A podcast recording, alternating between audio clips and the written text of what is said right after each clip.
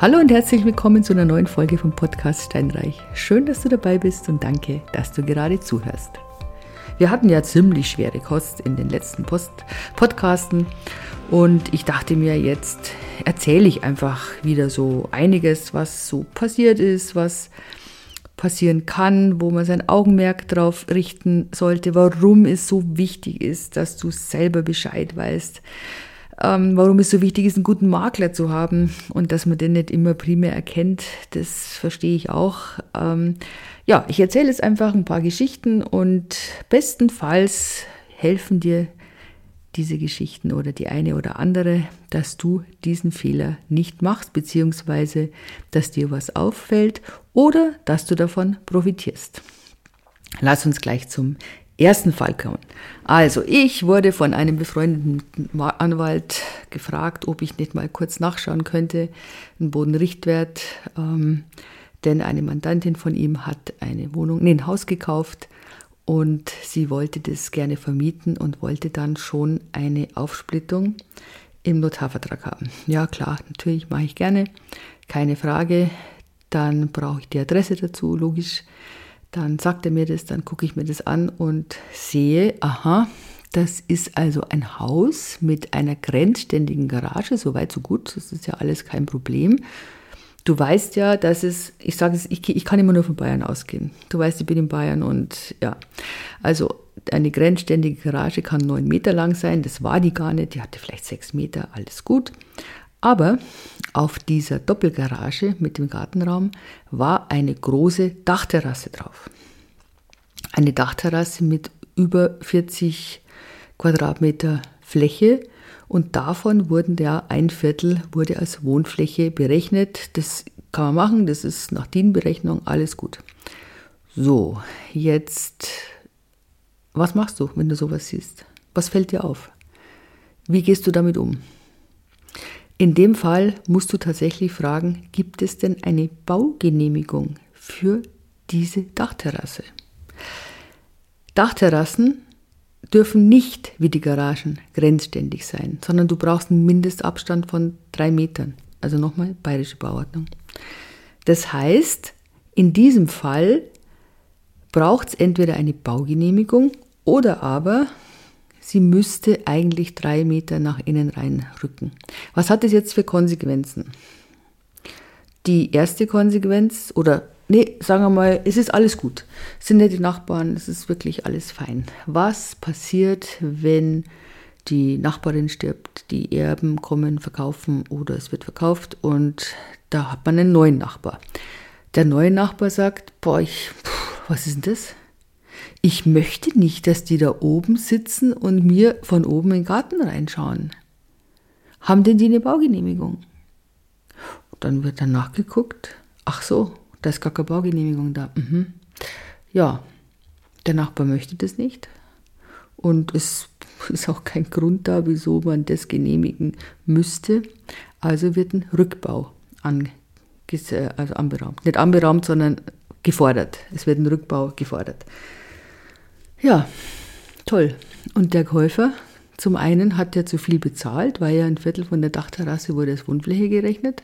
Dann muss er den Rückbau bezahlen und er muss seine Mietern verklickern, dass sie jetzt leider von der Dachterrasse nur noch die Hälfte haben. Was macht er? Der wendet sich empört als allererstes an den Makler, der es vermittelt hat, und sagt sie, Herr Makler, so nicht, ja. Und dann kann er sich eigentlich nicht rausreden und sagen, oh, puh, das habe ich jetzt nicht bekommen von den Eigentümern, da muss ich selber fragen. Ich meine, das ist tatsächlich was, das müsste man erkennen. Ja. Hat er nicht erkannt, wie er immer. Ähm, Ende vom Lied. Jetzt im Moment ist es so, ich habe dem Anwalt gesagt, der, der Notartermin ist nämlich schon in der Woche die soll das so machen, die soll halt da den Makler anrufen und soll ihn bitten, dass er die Baugenehmigung besorgt. Wenn eine da ist, ist ja alles fein, dann ist alles gut. Ähm, wenn die nicht da ist, dann muss zwingend in den Notarvertrag rein, dass die Verkäufer die Baugenehmigung besorgen und falls der Genehmigung, die Genehmigung nicht gewährt wird, also wenn es heißt, nee, das geht nicht und es wird ein Rückbau angeordnet, dann müssen sie den Rückbau bezahlen, plus es muss ein Nachlass vom Kaufpreis her. Ja? Und es ist nicht die Welt, aber bei uns sind die Quadratmeterpreise auch nicht so günstig jetzt. Und ich meine, 20.000 Euro haben und nicht haben, das ist natürlich schon auf einem anderen Platz, weil du darfst ja nicht vergessen, du nimmst ja diese Wohn, äh, die Quadratmeter, die nimmst zur Wohnflächenberechnung, die nimmst du ja auch her bei deinen Mietern. Das heißt, du hast ja auch wirklich weniger Mieteinnahmen. Und deswegen war jetzt eben meine Empfehlung dahingehend, dass man sagt, die müssen die Baugenehmigung besorgen, falls nicht vorhanden. Wenn es nicht äh, wenn sie nicht bekommen, dass einfach ein Betrag zurückbehalten wird. Und zwar diese Quadratmeter Wohnfläche plus einfach noch ein Abschlag für einen Rückbau. Da kann man entweder schnell ein Bauunternehmen fragen, dass die einen Kostenvoranschlag macht oder einfach das so nach Gutdünken dann äh, selber festlegt. Also in dem Fall war es kein guter Makler, sage ich jetzt einfach mal so, wie es ist. Und ähm, da ist es immer gut, wenn man das selber weiß, weil, darfst eins nicht vergessen, der Nachbar kann das immer fordern. Also auch wenn der jetzige Nachbar in zehn Jahren stirbt, dann kommt ein neuer, der kann den Rückbau verlangen. Und wiederum muss man jetzt auch sagen, wenn du jetzt der Käufer gewesen wärst, dann hättest du auch das Recht, dass du tatsächlich den Verkäufer und den Makler von damals, als du es gekauft hast, dass du die angehst und sagst, sie, hören Sie mal so, so und so ist aber immer mit Ärger verbunden. Am besten klärt man alles vorher. Also das war jetzt gerade die aktuelle Dachterrassengeschichte, die sich jetzt ja just ereignet hat. Das zweite ist Heizung. Das ist ja gerade das Thema überhaupt. Und ich meine, Makler sind keine Energieberater. Ein guter Makler hat, hat auch gute Energieberater zur Hand, gar keine Frage. Aber im Moment ist es tatsächlich nicht seriös, wenn man dazu eine Aussage macht. Die Kommunen haben Zeit bis 2028, dass sie so einen Plan erstellen. Und so wie ich jetzt gestern das gelesen habe, betrifft es tatsächlich alle Kommunen, also auch die 160 Seelen Dorfgemeinde. Es, jeder muss so einen Plan erstellen. Es hat eigentlich nur dann eine Aussagekraft, wenn es tatsächlich einen Bauern gibt, der so eine Biogasanlage hat oder wenn die Stadt, die Gemeinde sagt, wir könnten uns vorstellen, eine zu bauen oder wenn das Fernwärmethema, wenn das einfach da, wenn es ein Fernwärmewerk gibt, dass das ein Thema ist, dass man das Ganze nur ausbaut. Und nochmal, da ist es halt ganz schwierig, dass man sich dann da auf irgendwelche Aussagen ähm, ja, verlassen kann das in dem Fall, du musst es so hinnehmen, wie es ist. Du hast Anhaltspunkte, wenn du weißt, da ist Fernwärme in der Nähe. Wenn du weißt, das sind jetzt äh, viele Wohnungen dort oder zumindest Reihenhäuser, dann ist die Chance tatsächlich da, dass die angeschlossen werden. Es ist nicht, nein, nicht da kann ich jetzt auch nicht sagen, aber es ist weniger wahrscheinlich, wenn dass eine Fernwärme gebaut wird, eine Leitung gebaut wird, wenn es große Grundstücke mit Einfamilienhäusern sind. Das rentiert sich dann schlicht und ergreifend für die nicht. Und deswegen Augen auf, müsst genau hinschauen.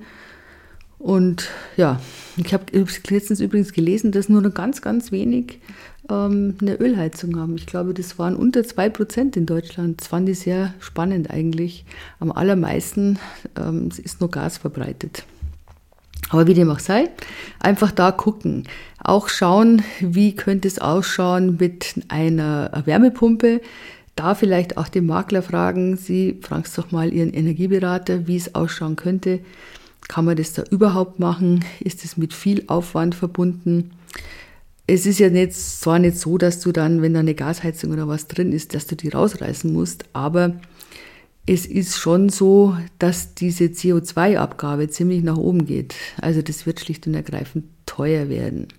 In diesem Zusammenhang ist es auch wahnsinnig wichtig, dass du dir die Struktur, die, die ähm, Eigentümerstruktur in einer Eigentümergemeinschaft anschaust.